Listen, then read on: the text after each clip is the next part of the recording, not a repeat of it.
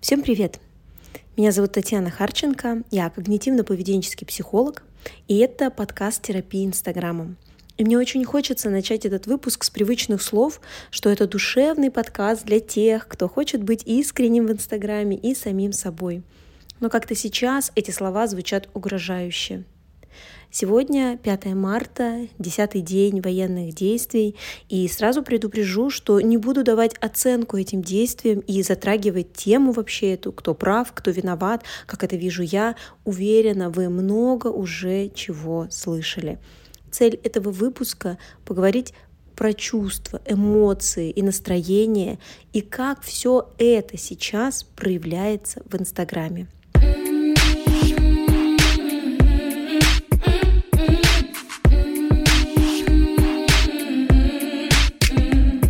Также я понимаю, что мои слова, скорее всего, такой пустой звук для тех, кто сейчас в самой гуще событий. Возможно, даже такие рассуждения злят и раздражают.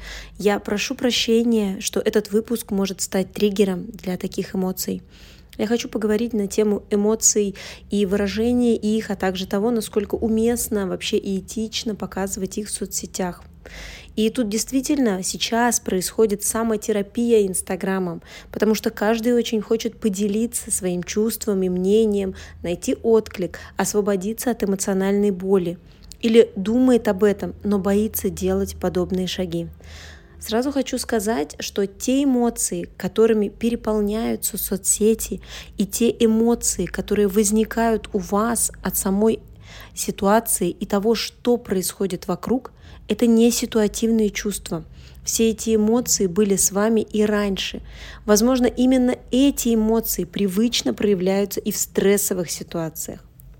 Давайте начнем со страха. Страшно стало очень многим.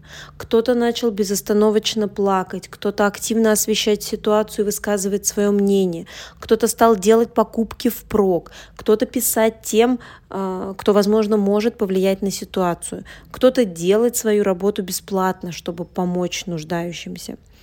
И именно после того, как страх наткнулся на глубинные убеждения о себе, о мире, о других, стала возникать ответная реакция и действие. Я рассказывала в посте и в сторис про копинг-стратегии. Это такое наше привычное поведение в стрессе. И в терапии мы выделяем три типа вот таких непродуктивных стратегий. Первое – это капитуляция. Сложить руки, не пытаться ничего изменить, принять на самом старте худший расклад и, опустив голову, ему заранее подчиниться. В соцсетях это проявилось у тех, кто решил замереть, ничего не постить, не говорить ни о трагедии, ни о себе, ни о работе, как будто и не было человека в соцсетях раньше. Еще одна стратегия – это избегание. Да, бояться, переживать, но жить свою привычную жизнь, надеяться, что быстро закончится все это и ничего не изменится особо. Возможно, вы тоже видели такой контент самые первые дни военных действий розыгрыши, прогрев и продажа курсов по расписанию, сторис из ресторанов, из шопинга. И да, часть людей действительно не чувствовала угрозы. Я про тех, кто внутри боялся ситуации, но снаружи старался сделать вид, что ничего не происходит. И еще одна стратегия – это гиперкомпенсация. Это заполнение пространства своими активными действиями, чтобы не показать свой страх, а скорее попытаться продемонстрировать смелость. И это часто срабатывает в такой позитив. Ну, например, неуверенный и стеснительный человек начинает вести или одеваться себя вызывающе, и окружающие действительно воспринимают его как уверенного в себе. Но это не изменяет его внутреннее ощущение о себе. Он все такой же для себя стеснительный, потому что весь образ – это про казаться, а не быть в Инстаграме таких людей, э, у таких людей прорвало информационную и эмоциональную дамбу. Они постили очень много. Все силы были брошены на освещение ситуации и своих мыслей и чувств по поводу этого. И довольно часто к этому присоединялись лозунги к подобному поведению других. Что-то перепостить, подписать, не молчать. Какой стратегии придерживались вы в первые 4-5 дней с начала трагедии? Если ответ пришел четкий и сразу, то расширьте эту стратегию и на решение бытовых и профессиональных сложностей. Есть что-то схожее? Скажу честно про себя, потому что сама много над этим работала и ощутила, как важно быть честным самим собой. Моя первая реакция была беспомощность и капитуляция. Полное бессилие влиять на ситуацию и огромная боль от того, что происходит. Поэтому первые 2-3 дня я вообще выпала из Инстаграма, чтобы хоть как-то оставаться в ресурсе для моих текущих клиентов. А после сессий и групповых созвонов по вечерам я читала новости и пыталась хоть как-то осознать, что происходит и куда все это катится. Но страх – это первичная реакция, и она требует трансформации в действие. И очень много страха трансформировалось в агрессию. Причем агрессия была двух типов – и продолжает быть. Первый тип – это агрессия на других, ситуацию, мир, систему. То есть агрессор находится снаружи. Я не буду перечислять, какие сообщения писали блогерам, что требовали сами блогеры, какие взаимные оскорбления сыпались. Но мир очень быстро поляризовался – и помните, в одном выпуске я рассказывала про когнитивные искажения. И там одной из первых была такая ошибка, как черно-белое мышление. И здесь это проявляется в полной мере и приводит к взаимной ненависти. Война стала разворачиваться в комментариях, и было жутко от того, какое количество ненависти растет и множится. И разрушительным для личности является ввязаться в эту ненависть, начать искать виноватых и справедливость, пытаться укусить других прежде, чем не укусили сильно тебя. А второй тип агрессии – это тоже агрессия, но на себя, которая становится стыдом – эта ситуация многих а, вывела на чувство стыда. Стыдно, что мы напали, имеется в виду Россия. Стыдно, что мы живем привычную жизнь в то время, как другие в подвалах. Стыдно, что мне ничего сейчас не угрожает. Стыдно, что я не помогаю. Стыдно, что не выхожу на митинги. Стыдно, что мало говорю. Стыдно, что я сижу и радуюсь на утреннике своего ребенка в то время, как кто-то рожает в убежище. Поднялся огромный и липкий пласт стыда, который которым и так пропитан наш менталитет. Когда я в первые дни проводила групповые встречи в проектах, где работаю как психолог, я пыталась не избавить людей от агрессии в любом проявлении, к другим или к себе, а скорее показать, что страх можно трансформировать и в здоровое чувство.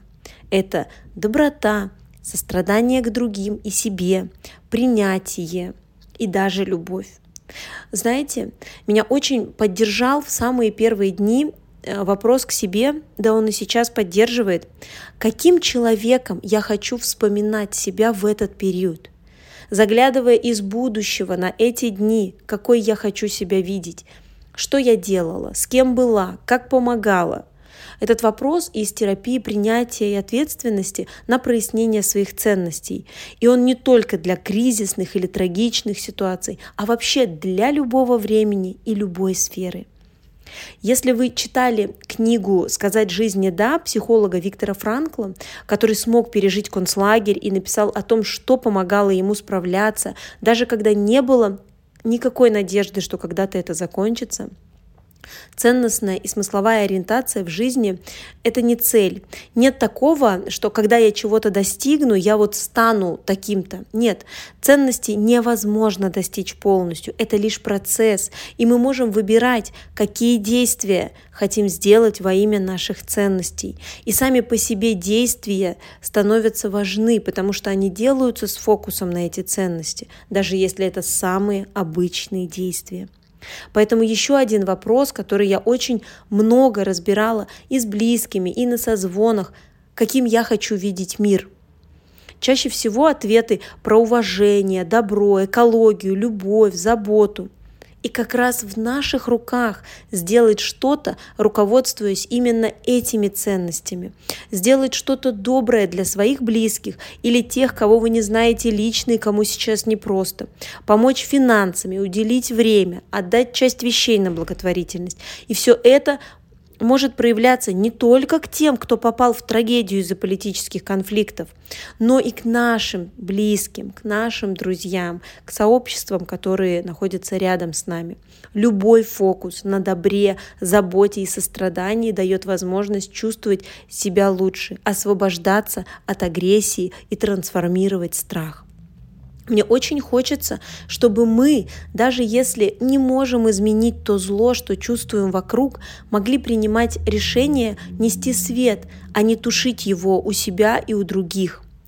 Есть такой термин «думскроллинг», которым обозначают постоянное чтение негативных новостей, в результате чего эмоциональное состояние человека существенно ухудшается – и этот термин даже выбирали словом года в 2020, когда началась пандемия.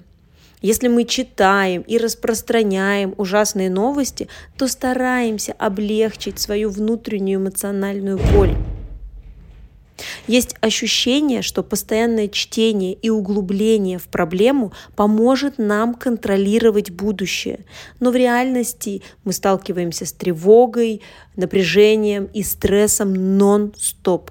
Чем больше времени мы тратим на просмотр соцсетей, тем больше угроз находим. Чем больше мы о них читаем, тем больше тревожимся. Теперь, когда мы оглядываемся вокруг себя, все кажется мрачным, все заставляет волноваться. Поэтому мы снова возвращаемся в соцсети, чтобы найти больше информации. Именно поэтому важно начать контролировать то, что мы можем контролировать, а это время, потраченное на получение информации. Это самая базовая техника заботы о себе и своем ментальном здоровье. Вы никогда не пропустите самые важные новости. Все остальное лишь заставляет вас переживать, а не действовать по ситуации, решая проблему за проблемой. И именно из этого явления охваты в соцсетях выросли у всех. Говорите ли вы о трагедии или, как обычно, постите, что съели на завтрак. Несмотря на отписки, несмотря на вероятность большего хейта и нетерпимости, охваты выше.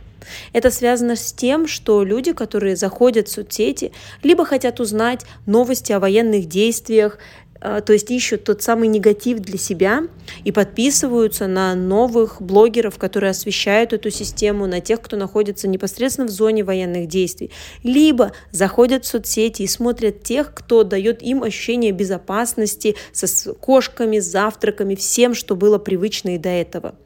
Именно поэтому вы можете выбирать, как вести себя в соцсетях, говорить или нет о военных действиях, блокировать или нет, нет тех, кто агрессивно настроен. Ситуация подсветила, что личные границы – это важно, и это всегда в зоне нашей ответственности. Вам не нужно делать то, что от вас ожидают почти или совсем незнакомые вам люди. Вам не нужно быть сливным ведром для чужой агрессии. Ваша жизнь так же важна, как и жизнь любого человека на планете в любой ситуации. Нам не нужно заставлять себя страдать или стыдиться всего того хорошего, что происходит в нашей жизни прямо сейчас. Вообще у страданий нет шкалы оценки, но нет такой иерархии, где боль одного человека сильнее или слабее вашей. Нельзя начертить график и отмечать на нем уровень значимости того или иного горя. В моей психологической практике сейчас не только пострадавшие, травмированные происходящей трагедии. Я работаю с теми, кто продолжает решать свои личные текущие задачи. Стеснительность на работе, например, мотивация изменить жизнь или желание выстроить отношения, э, чрезмерный контроль себя и детей, перфекционизм и синдром самозванца – и мне самой даже такая статистика была удивительна. Я была уверена, что клиенты либо начнут отменять консультации, либо будут полны тревоги и страхов из-за новой реальности. И я рассказала об этом в Инстаграме, потому что мне хотелось помочь тем, кто считает, что сейчас их проблемы незначимые и никому не интересны. На самом деле есть только один критерий, по которому вы можете определять, стоит или нет сфокусироваться на решении своих проблем с психологом или без. И этот критерий такой, вам сложно, вы чувствуете это, справляться сейчас с вашими проблемами, и вы хотите найти безопасную опору, например, в виде помогающего специалиста. И эта ситуация еще подсветила мне важное решение в моей собственной практике и ведении Инстаграма. После того, как большая часть публичных психологов и психологических проектов стали ориентированы на катастрофу, на кризисное консультирование. Из фокуса как будто бы э, выпали те, кто сталкивался со своими сложностями и раньше. А это огромное количество людей. Часть из них даже и стала испытывать стыд за свои сложности. Ну типа, да что там у меня? Вот у них сейчас действительно горе и проблемы. И если вам подобная мысль, ну вообще в принципе придает мотивации заниматься своей жизнью, что кому-то хуже, то окей, так можно долго продержаться и всегда найти кого-то, кому еще хуже. Но если это дает вам ощущение никчемности и беспомощности из-за того, что у вас вроде за окном не стреляют, а вы не можете справиться со своими сложностями, поверьте, это нормально, и вы имеете право держать фокус на себе, заботиться о себе и искать помощи в решении своих сложностей. Возможно, этот выпуск станет последним в подкасте терапии Инстаграмом, потому что есть эм, все маячки, что Инстаграм в России скоро может, скоро его может не быть. Фейсбук, например, уже заблокировали. Возможно, скоро услышимся с вами в новом подкасте «Терапия» и ВКонтакте. Но однозначно все, что сказано в выпусках этого подкаста, применимо и для любой другой соцсети. А пока еще работает Инстаграм, вы можете написать мне ваши впечатления от этого выпуска или других в директ Инстаграма, либо же оставить комментарий прямо в комментариях к этому выпуску. Надеюсь, услышимся. Пока.